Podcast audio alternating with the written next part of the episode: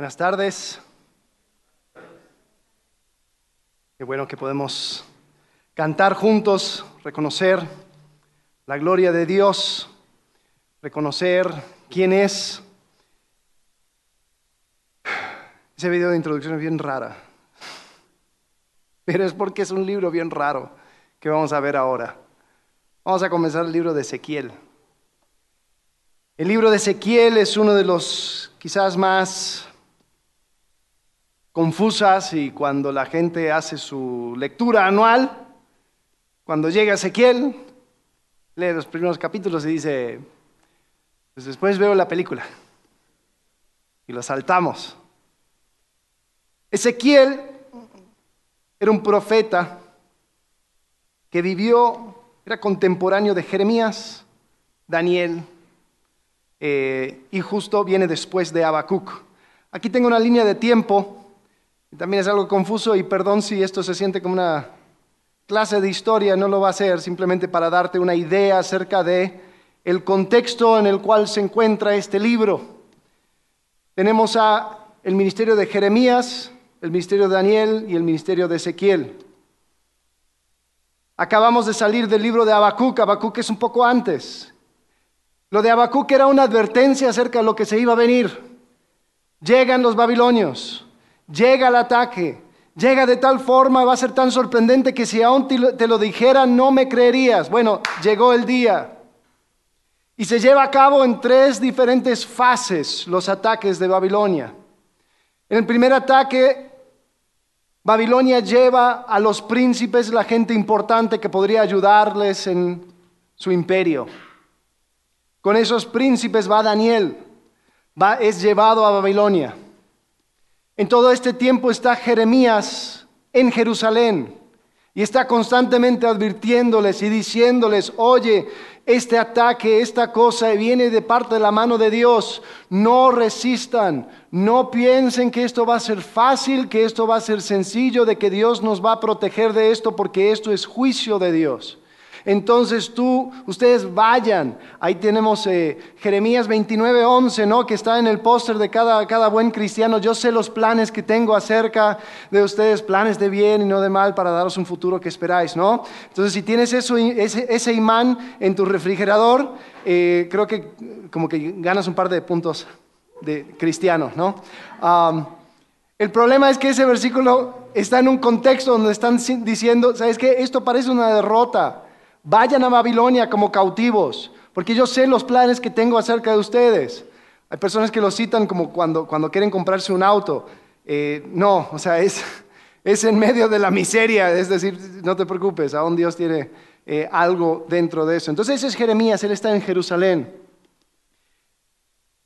La segunda ola de ataques de los babilonios, Nabucodonosor lleva consigo a diez mil cautivos. Y entre esos está Jeremías. Jeremías se encuentra al lado de una canaleta de irrigación y está como en un tipo de campo de refugiados. Ahí están todos y están, la verdad, miserables. Eh, no están en Jerusalén, están como cautivos en Babilonia, si bien tenían un poco de, libertad, en realidad no, no, sabían qué iba a ser Dios. Y ahí es donde comienza el libro de Ezequiel. Ezequiel 1 dice, en el día quinto del mes cuarto del año 30, mientras me encontraba entre los deportados a las orillas del río Quebar, los cielos se abrieron y recibí visiones de Dios. Habían pasado cinco años y cinco meses desde que el rey Joaquín fue deportado. Y aquí tenemos una visión de la gloria de Dios. Y es tan extraño que por eso digo, llegan al capítulo 1 de Ezequiel, lo cierran, dice, lo vemos después. Pero vamos a tratar de entender más o menos qué es lo que dice. No voy a leer toda la descripción, pero quisiera que tengan una idea acerca de este, esta visión. Versículo 4. De pronto me fijé Y vi del norte que del norte venía un viento huracanado y una nube inmensamente rodeado de un fuego fulgurante de un gran resplandor, resplandor. En medio del fuego se veía algo semejante a un metal refulgente. También en medio del fuego vi algo parecido a cuatro seres vivientes, cada uno de los cuales tenía cuatro caras y cuatro alas. Sus piernas eran rectas y sus pies parecían pezuñas de becerro y brillaban como el bronce bruñido. En sus cuatro costados, debajo de las alas, tenían manos humanas. Estos cuatro seres tenían caras y alas y las alas se tocaban entre sí. Cuando avanzaban no se volvían, sino cada uno caminaba de frente. Sus rostros tenían el siguiente aspecto. De frente los cuatro tenían rostro humano la derecha tenían cara de león, a la izquierda de toro y por detrás de águila. ¿Qué estamos leyendo? A ver, sigamos. Tales eran sus caras. Sus alas se desplegaban hacia arriba, con dos alas se tocaban entre sí, mientras que con dos otras dos se cubrían el cuerpo. Los cuatro seres avanzaban de frente, iban a donde el espíritu los impulsaba y no se volvían a andar. Estos seres vivientes parecían carbones encendidos o antorchas que se movían de un lado a otro. El fuego resplandecía y de él se desprendían relámpagos. Los seres vivientes se desplazaban de un lado a otro con la rapidez de un rayo. Ok, y después continúa y habla acerca de ruedas. Y las ruedas tenían ojos y dentro de las ruedas habían otras ruedas. Y es como que, ¿qué onda? ¿Qué es esto? Desafortunadamente muchos toman este, estas descripciones eh, para, hablar acerca de aliens y que los, que los ovnis aparecen en la Biblia. Y mira, lee Ezequiel capítulo 1 y se sienten bien así Indiana Jones viendo qué cosas raras se encuentran en, la Biblia. Confieso que yo era uno de esos. Pero después me puse a estudiar y me di cuenta que nada que ver. Eh, mira, hay una explicación sencilla, vamos a volver a eso, pero para que tengan una imagen, más o menos esto es lo que eh, posiblemente estaba viendo Ezequiel. Era un tipo de trono carroza, como un carro trono, un trono móvil. Y ahí estaba el resplandor de la gloria de Jehová, ahí es donde aparece. El punto es que Ezequiel vio la gloria de Dios y Dios le encomienda hablar al pueblo y advertirles acerca de su pecado. Ahora, esta imagen de la gloria de Dios aparece en tres diferentes lugares en el libro de Ezequiel. No vamos a ir necesariamente de manera cronológica en el libro de Ezequiel. Si tiene la oportunidad de leerlo, no es lectura fácil, son 48 capítulos de, de descripciones de cosas difíciles, pero te puedo prometer que si lo lees lo vas a entender en el contexto y vas a poder ir atando muchos cabos. El punto es que la gloria de Jehová aparece en tres diferentes lugares a través del libro de Ezequiel. Y cada vez que aparece sabes que algo grande va a suceder. Pero antes de comenzar a describir esto, quisiera parar y hablar acerca de esa palabra, esa frase, la gloria de Dios. Creo que en estas últimas cuatro canciones lo mencionamos como seis veces, ¿no? La gloria de Dios. Es una palabra muy de cristianos, ¿no? Gloria a Dios. Sí, hay que glorificar a Dios. Yo glorifico a Dios. A ver, pregunta. ¿Qué es dar gloria a Dios? Agradarle. Ok. ¿Qué más? ¿Qué otra cosa? ¿Qué podríamos decir? ¿Qué es, la, qué es dar gloria a Dios? Exaltarle, honrarle, ¿ok? ¿Algo más? Darle el mérito, ¿ok? Muchas veces pensamos que dar gloria a Dios es portarnos bien, pero la gloria de Dios se incrementa o decrementa si tú te portas bien o no. No. Entonces, ¿qué significa cuando hablamos acerca de dar gloria a Dios o la gloria de Dios? ¿Qué es la gloria de Dios? Bueno, un teólogo describe a la gloria de Dios como la expresión o resplandor de su persona. Es la hermosura, el esplendor, la magnificencia de la, persona de Dios. Es la revelación de quién es Dios. En hebreo, la palabra gloria en realidad es kabod, es peso, significa peso. Eh, Y creo que ese, esa palabra peso es uno que nosotros entendemos, porque si yo te digo, oye, te voy a presentar a una persona, pero cuidado, es una persona de mucho peso. ¿Estoy hablando de los kilos que trae de más? No, ¿de qué estoy hablando? ¿Trascendencia qué? Importancia. Eh, es, mira, esta persona es, incluso decimos, es un pez gordo, es, es, una, es, es una persona pesada, es, es alguien de mucha gloria. Entonces, cuando habla acerca de gloria, está hablando de peso. Ahora, otra manera de verlo es como un rey. Eh, hemos estado hablando acerca de, Vladimir Putin en estas últimas semanas, mucho y ha aparecido. Eh, estaba pensando y me recordé de un video de su inauguración en el año 2000. Y algo interesante de este presidente es de que él fue el presidente que eh, llegó al poder después de la caída de la Unión Soviética y él marcó una diferencia. Antes los presidentes se habían eh, inaugurado en un lugarcito, en una oficina burocrática. Él decidió que él iba a mostrar toda la gloria de, de su posición. Entonces cuando él se inaugura, lo hace de una forma que se va envolviendo de todo tipo de símbolo, del antiguo imperio ruso, de la gloria del, territorio y de la historia. Mira esas puertas, Dios mío. Eh, todo esto fue a propósito, porque estaba mostrando su gloria, es decir, sus valores, su poder, su, eh, su persona. Entonces tú lo ves en cada aspecto de este espectáculo. Ya lo puedes quitar. Eh, la idea es que la gloria de alguien son aquellas cosas que le va representando. Otra forma de pensarlo podría ser con un joven. Ya cuando un joven cumple más o menos 13, 14, ya su cuarto empieza a, llenarse de cosas que reflejan su persona, ¿no? Con sus pósters de su música favorito, ¿no? Con los trofeos o las cosas que representan sus logros, Em, con un montón de cositas, ¿no? Y, eso es la gloria de ese joven, ¿no?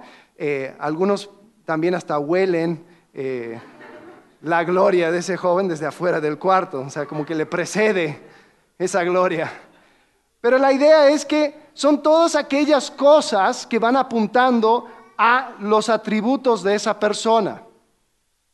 Entonces, cuando hablamos acerca de la gloria de Dios, estamos hablando de su peso, de su importancia, de su trascendencia. Y es reconocer de que Él es quien manda. Si estás tomando notas, anota esto. Cuando la gloria de Dios deja de ser algo abstracto, no te dejará igual. Cuando la gloria de Dios deja de ser algo abstracto, porque el problema es que esto para nosotros es muy abstracto. Es muy, sí, gloria a Dios, y no, porque, porque voy a la iglesia y le glorificamos y que la gloria, bla, bla, bla, y lo repetimos suficiente para que no tenga sentido. Pero cuando la gloria de Dios deja de ser algo abstracto en tu mente y tu vida, algo cambia. Y algo cambió para Ezequiel también. ¿Cuáles son aquellas cosas que te da la gloria de Dios cuando lo comprendes? Bueno, acompáñenme a ver en Ezequiel las cosas que fueron sucediendo. La primera cosa es que la gloria de Dios consuela, porque Dios siempre ha querido dar a conocer su gloria. Dios siempre ha querido compartir con la humanidad su gloria. Podemos ver desde, desde el Génesis, donde el ser humano andaba caminando en el jardín donde Dios había puesto su gloria, donde podía tener comunión e intimidad con Dios. Bueno, sabemos cómo les fue, ¿no? Después, Dios quiere usar a un hombre, Abraham, y lo llama desde Babilonia y dice, Abraham, ven, voy a hacer una familia de ti, voy a hacer una gran nación de ti, y por medio de ti serán benditas todas las naciones de la tierra. Lo que estaba diciendo era que mi gloria mi peso Mi presencia va a estar y yo estoy comprometido con eso. Forma esa gran nación y cuando ellos salen de Egipto y están en el desierto, el líder de aquel entonces, Moisés, es instruido a construir un tabernáculo, una carpa para Dios, para mostrar de que la presencia, la gloria de Dios iba a acompañar a esta pequeña nación. Cuando lees en Éxodo, si estás haciendo esa lectura anual, cuando ya llegas a Éxodo y hay capítulos y capítulos y capítulos de descripciones del tabernáculo, que es donde básicamente muchos abandonan esa lectura anual, mucho tiene que ver con esa descripción. Esta es el, lugar donde yo voy a poner mi presencia. Porque cuando concluye en Éxodo capítulo 40, versículo 33, dice, después levantó Moisés el atrio en torno al santuario, el altar, y colgó la cortina de la entrada del atrio. Así terminó Moisés la obra.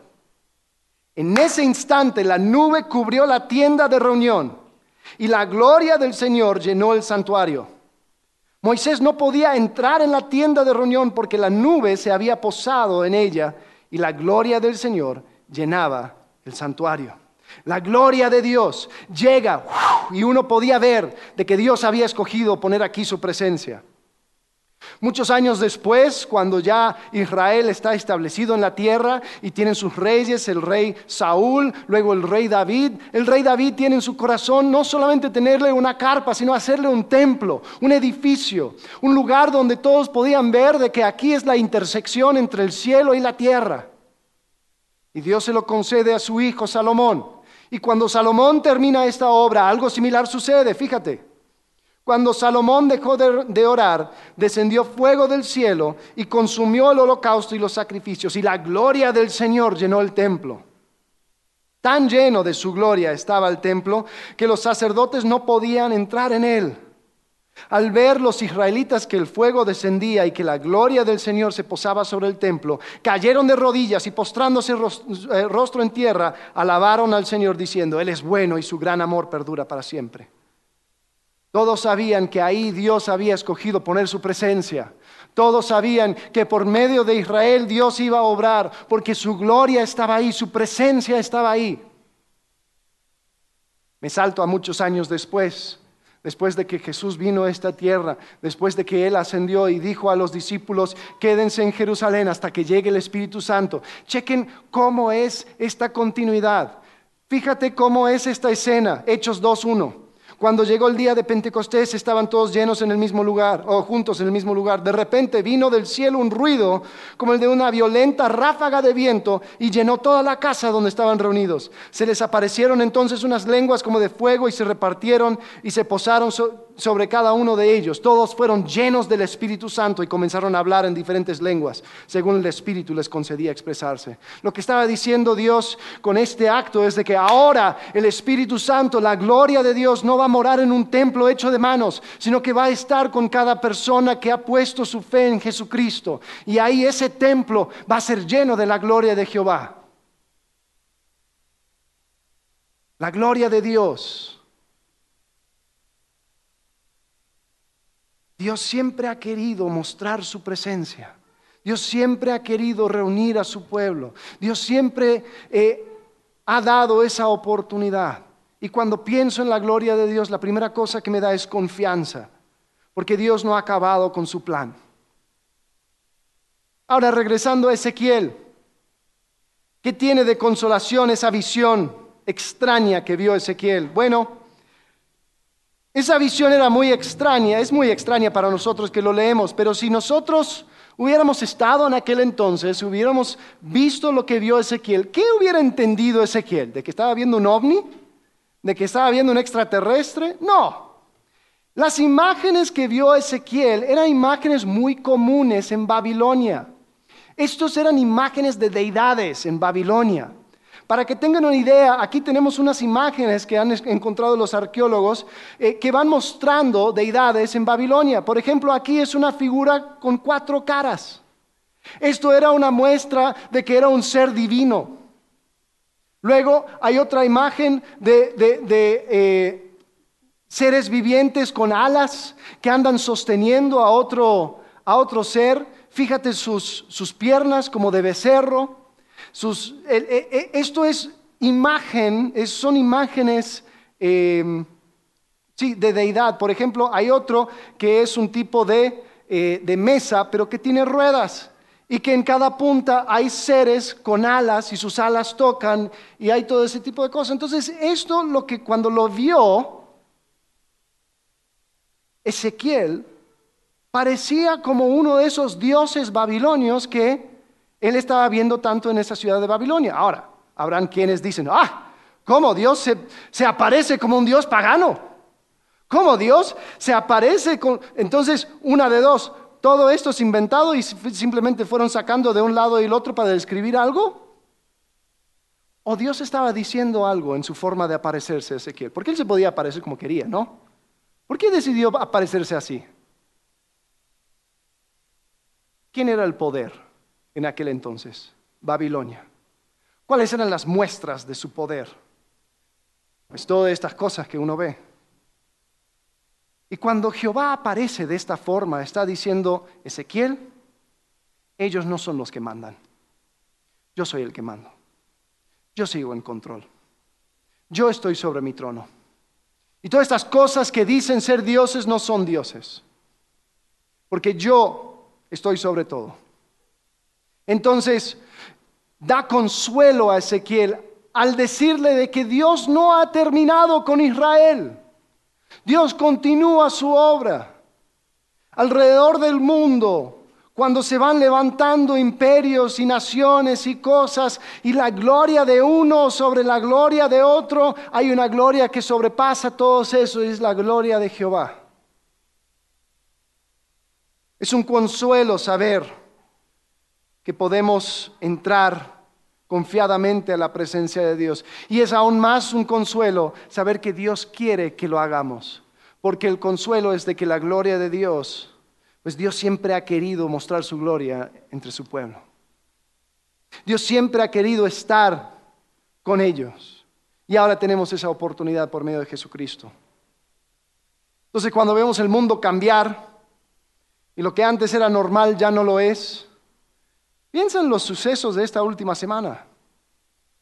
Nosotros vivimos bajo una nube, una burbuja donde pensábamos, bueno, ya reinó paz, eh, paz mundial y todo se va a arreglar de manera diplomática, que ya no necesitamos, que eso de las guerras ya pasó, ya sucedió y ahora estamos una vez más, una situación de guerra en Europa. Qué extraño, qué mundo más extraño.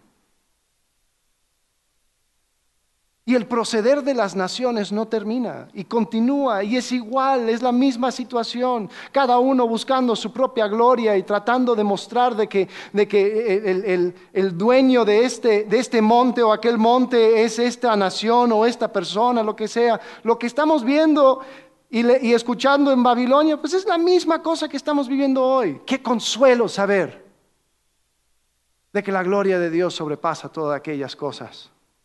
Qué consuelo saber de que Dios no ha terminado contigo, no ha terminado conmigo. Que la obra que Él comenzó en nosotros lo terminará. La primera cosa que nos da la gloria de Dios es consuelo. La próxima cosa que da es una advertencia. La gloria de Dios advierte, porque Dios no comparte su gloria con nadie. Esto no iba a ser la última vez que Ezequiel viera la gloria de Dios, porque en el capítulo 8 vuelve a aparecer y le da a Ezequiel una visión. Le lleva, acuérdense, él, está al lado de Babilonia, al lado de un río de irrigación. Dice que tiene una visión y es llevado a Jerusalén. Si es algo que está viendo, si es algo físico, no sabemos. El punto es de que él ve que en el templo hay todo tipo de abominación que está sucediendo dentro del templo. El templo era el lugar donde Dios iba a manifestar su gloria. Y dentro de ese templo hay una estatua de, a una diosa eh, pagana. Hay personas que se están dando la espalda al templo y están adorando al sol.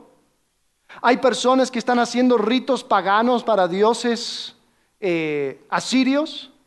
Y todo eso está sucediendo en el mismo lugar donde Dios había decidido poner su nombre y poner su gloria. Ponte a pensar en lo insultante que sería eso.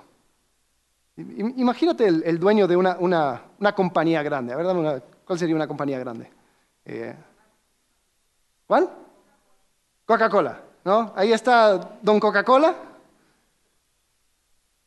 Y está en su edificio, creo que está en Atlanta. Y ahí está en su edificio, ahí hasta arriba, y tiene su mega escritorio. Y Don Coca escucha que tocan, la puerta a alguien. Y es uno de los trabajadores y trae una escalera y una soga. Y dice, hola, don Coca, mira, aquí voy a poner esta escalera. No, no, hay, no hay espacio para ninguna otra cosa. ¡Pum! Y después llegan otras personas y empiezan y dicen, mira, aquí hay un escritorio que, sobró ahí en el piso 23 y aquí se lo voy a poner en lo, que vamos arreglando. Y, y, le molesta si ponemos estas sillas. Y don Coca diría, pues, ¿qué onda? Salgan, este es mi lugar, este es mi espacio. Este espacio es para que yo pueda mostrar mi gloria, mi peso. Tú no tienes lugar en esto. Ahora, ese, ejemplo es bastante tonto, pero piénsalo, lo, aún más insultante era de que estaban usando el espacio de Jehová para meter dioses que iban totalmente en contra de Jehová. Como que, ay, ¿dónde vamos a adorar a Astoret? Ah, yo sé un buen lugar, el templo de Jehová. Y Ezequiel ve todo esto y el Espíritu le muestra algo en Ezequiel capítulo 10, versículo 3. En el momento en que el hombre entró, los querubines estaban en la parte del sur del templo y una nube llenaba el atrio interior. Entonces la gloria del Señor que estaba sobre los querubines se elevó y se dirigió hacia el umbral del templo. La nube llenó el templo y el atrio se llenó del resplandor de la gloria del Señor. El ruido de las alas de los querubines llegaba hasta el atrio exterior y era semejante la voz del Dios Todopoderoso. La presencia de Dios siempre se había concentrado en el lugar más central, el lugar santísimo se llamaba. Dice que se levanta la gloria de Dios y ahora se pone al umbral del templo, se había movido. Está haciendo su salida la presencia de Jehová. Si nos adelantamos el versículo 18, dice, la gloria del Señor se elevó por encima del umbral del templo y se detuvo sobre los querubines. Mientras yo miraba, los querubines desplegaron sus alas y se elevaron del suelo, junto con las ruedas salieron y se detuvieron en la puerta oriental del templo del Señor. La gloria de Dios de Israel estaba por encima de ellos. Ahora se va moviendo y se pone en la entrada del templo.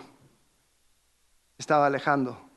Juicio había venido sobre ese templo y Dios no iba a estar cuando llegaba ese juicio.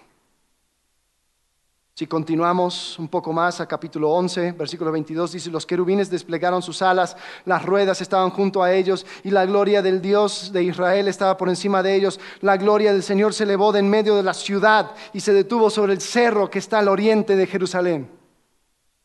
Ahora dice que la gloria de Dios había abandonado por completo la ciudad y estaba sobre un monte. Muchos creen que era el monte de los olivos y ahí se quedó. toda la ciudad estaba bajo juicio. Y cuando los babilonios iban a venir por tercera vez y sitiar a la ciudad y destruir al templo, no iban a encontrar la presencia de Jehová ahí, porque ya se había ido. La gloria de Dios es una advertencia porque Dios no comparte su gloria con nadie. Por años los judíos habían pensado de que ellos estaban protegidos porque ellos tenían el templo de Jehová. En Isaías dice, el templo de Jehová está aquí, nada nos puede suceder.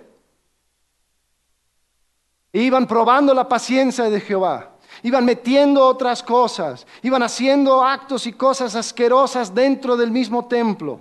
Finalmente ya la paciencia se agotó y la presencia de Dios abandonó el templo de Salomón. Ese mismo templo donde llegó la nube y todos empezaron a glorificar y adorar a Dios, se fue. La gloria de Dios también es una advertencia para nosotros. Porque así como vimos, donde puso su gloria en el Nuevo Testamento, es en el corazón de cada persona que ha puesto su fe en Jesucristo. El apóstol Pablo agarra un poco de este concepto del, del que habla Ezequiel y dice, huyan de la inmoralidad sexual. Todos los demás pecados que una persona comete quedan fuera de su cuerpo, pero el que comete inmoralidades sexuales peca contra su propio cuerpo. ¿Acaso no saben que su cuerpo es templo del Espíritu Santo? Quien está en ustedes y al que han recibido de parte de Dios. Ustedes no son sus propios dueños. Fueron comprados por un precio. Por tanto, honren con su cuerpo a Dios. Otras traducciones dicen, glorifiquen con su cuerpo a Dios. No estamos hablando de una, un legalismo, un moralismo, un, un, tipo de pudor que quedó en las generaciones pasadas y nos tenemos que modernizar porque el amor es amor y el amor es libre. No estamos hablando de eso, estamos diciendo, si fuiste comprado por precio, cuidado porque Dios no comparte su gloria. Dios no comparte su gloria con otro. Entonces, cuando Él establece cosas y cuando hacemos con nuestro cuerpo aquellas cosas que van en contra de lo que Él ha establecido, es esa misma idolatría que tenían los judíos. Es meter cosas ajenas a un templo que fue comprado por precio.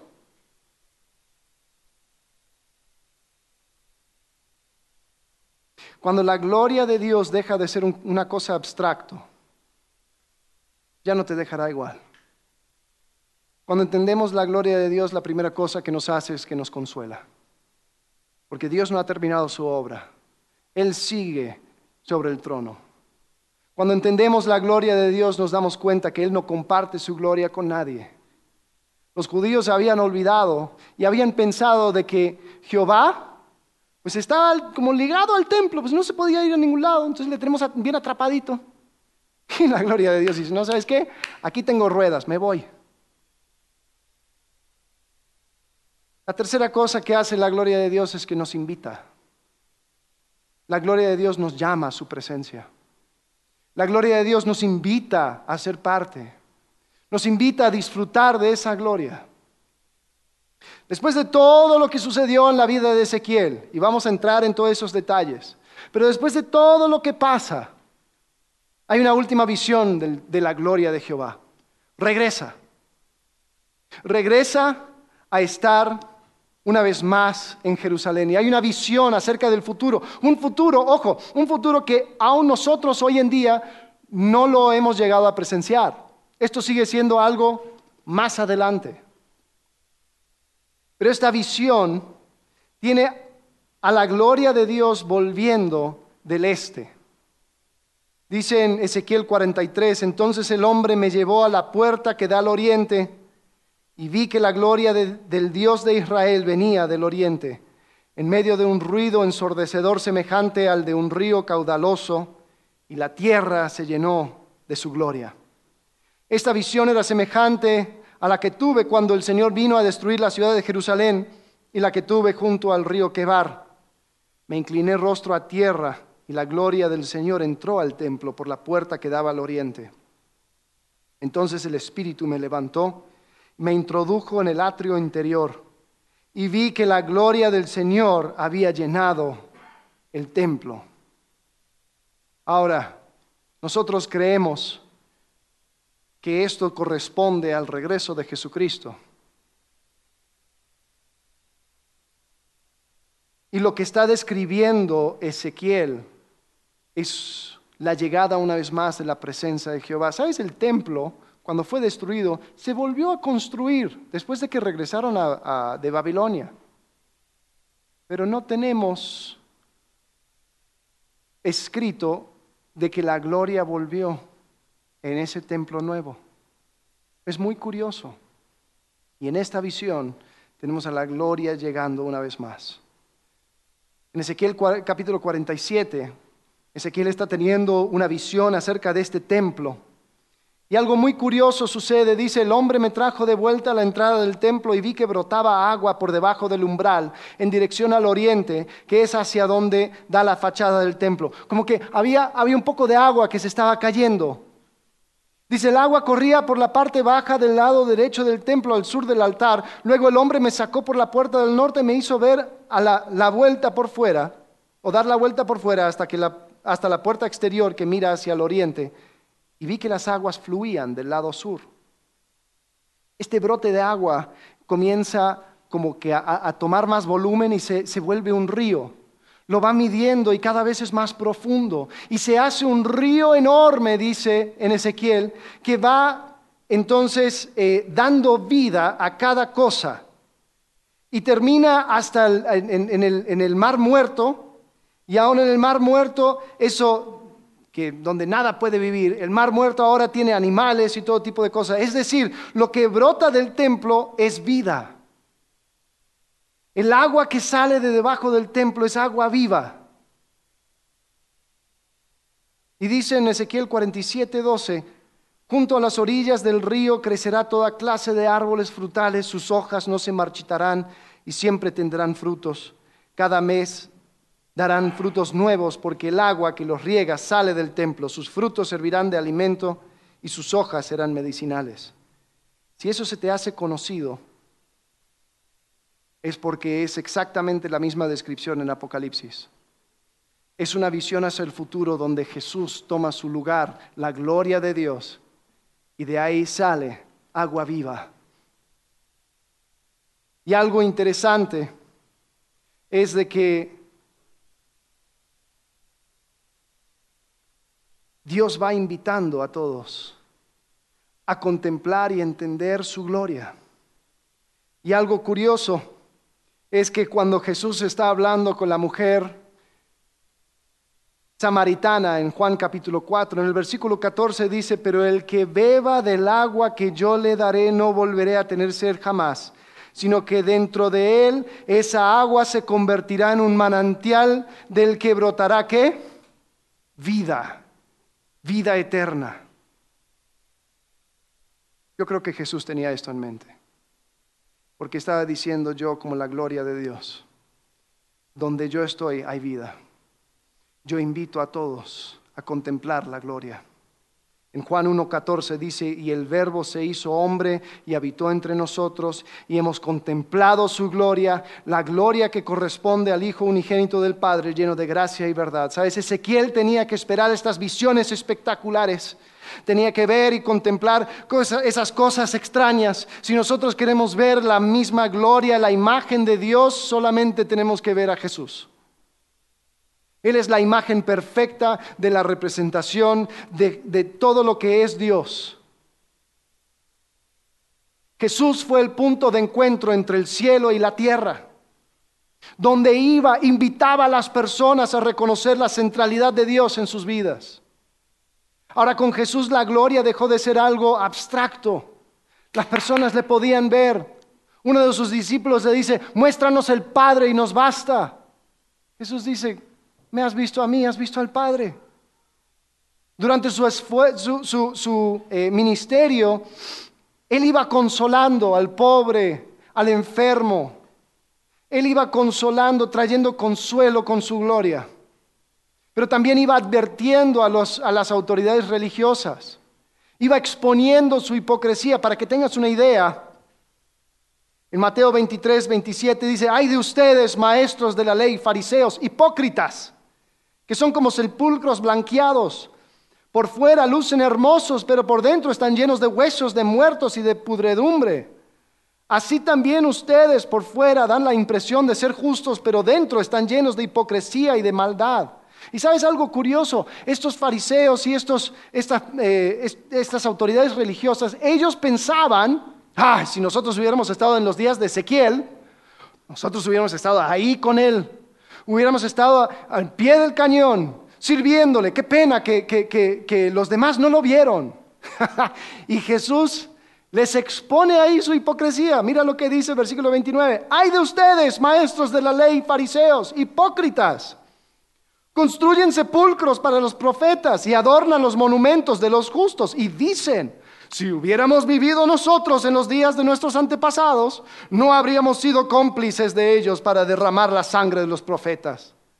Pero así quedan implicados ustedes al declararse descendientes de los que asesinaron los profetas.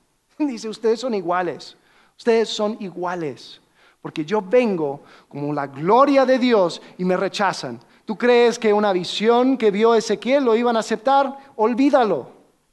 Jesús expone, Jesús advierte, pero Jesús también invita, invita a reconocer su gloria.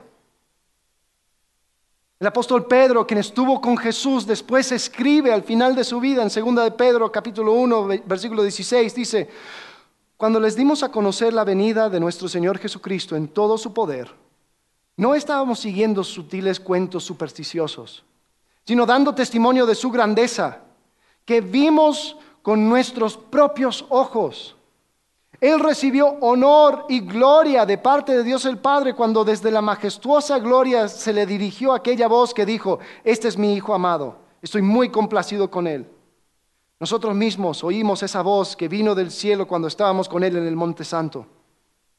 Esto ha venido a confirmarnos la palabra de los profetas, a la cual hacen bien ustedes en prestar atención, así como estamos haciendo ahora, como a una lámpara que brilla en un lugar oscuro hasta que despunte el día y salga el lucero de la mañana en sus corazones. Dios quiere hacer su gloria notorio Dios quiere dar a conocer su gloria a ti. Y lo puedes ver en la persona de Jesús. Y Él nos invita a entender el peso de quién es, la grandeza de, su lugar en el universo. Nos invita. Y cuando la gloria de Dios deja de ser algo abstracto para ti, deja de ser una mera palabra cristianoide Deja de ser solamente algún concepto que aprendiste por un lado empieza a ser tan real como el amanecer. No vas a quedar igual. ¿Cómo se ve la vida de una persona que ha entendido la gloria de Dios? Yo creo que hay un par de cosas. Con esto termino. Creo que la primera cosa es, tendrá una vida confiada en un Dios glorioso. Dios se mostró a Ezequiel antes de llamarle a ser profeta. Y Ezequiel, y vamos a ver esto la próxima semana, vamos a ver cómo es que Ezequiel sufrió. El llamado de Ezequiel no fue un llamado fácil, pero él lo pudo soportar porque vio la gloria de Jehová. Vio que Jehová estaba sobre su trono. Vio que los dioses de Babilonia no se podían comparar con él. Una persona que ha entendido la gloria de Dios es una persona que vive confiado. reconoce que Dios no ha terminado con nosotros. No le pesa orientar su vida en una dirección que tiene como meta glorificar a Dios, porque al final tiene todo en sus manos. Hay personas que le tienen miedo y decir, ¿sabes qué? Es que si yo hago esto para Dios, entonces me va a quitar. Entonces no voy a tener, entonces no voy a poder. Entonces, bueno, entonces le voy a dar los domingos, pero solamente por las mañanas porque tengo cosas que hacer. Y creemos que la gloria de Dios es simplemente una canción que cantamos los domingos. Y dejamos sobre la mesa la confianza que puede dar la gloria de un Dios que sigue obrando. Esa es la primera cosa. Yo creo que la segunda cosa es una vida exclusiva. Cuando entiendes que Dios no comparte su gloria, podrás también dejar de buscar tu propia gloria. Hay personas que eso es su meta en la vida. Estoy haciendo un trabajo donde eh, me, toca, me toca hacer una, eh, editar unas entrevistas de, chavitos. Y ando escuchando lo que, lo que andan compartiendo y, todo lo que, lo que terminan diciendo es que yo quiero ser alguien en la vida, yo quiero ser alguien en la vida. Y es como que desde joven la meta de uno es incrementar su propia gloria es hacer que pesen en este mundo, que la gente le mire y diga, wow, este es alguien importante. Cuando te das cuenta y entiendes la gloria de Dios, sabes que se te quita esa carga de encima. Ya puedes dejar de buscar tu propia gloria.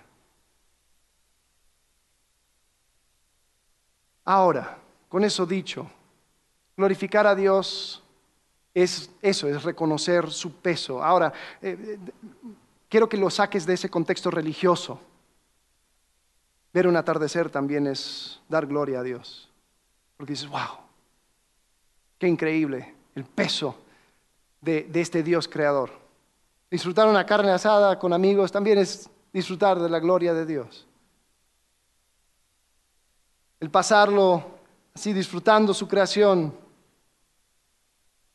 Pero Una pelea con tu pareja donde tiras trastes y gritas porque me faltaste el respeto.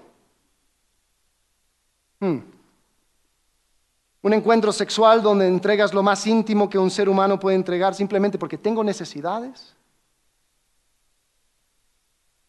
Una obsesión por lo que piensa y dice la gente acerca de ti. ¿Sabes lo que esos son? Esos son ídolos en el templo. Esos son cosas que no van. Eso es buscar la gloria de otras cosas, es no entender la gloria, no es entender la exclusividad de Jehová. Alguien que ha entendido la gloria de Dios vive una vida exclusiva. No por un deber, no porque está forzado a hacerlo, no porque si lo hago, si no lo hago, entonces Dios se va a enojar conmigo. Es porque he entendido su peso. Y por último, una persona que ha entendido la gloria de Dios entiende o tiene una vida atractiva. Una vida atractiva porque reconoce que Dios nos invita a ser parte. Dios cuando nos acercamos a Él da vida, vida nueva, vida eterna. Y la gente empieza a ver y dice, yo quiero lo que tú tienes y empieza a ser algo atractivo de tal forma que aún de mí, como dice en Juan capítulo 4, brota ríos de agua viva, ríos de vida eterna. Y podemos apuntar a aquel quien es el glorioso sobre todo el, el universo. Pregunta, ¿De qué manera te transforma la gloria de Dios? Porque cuando la gloria de Dios deja de ser algo abstracto, no te dejará igual. Oremos.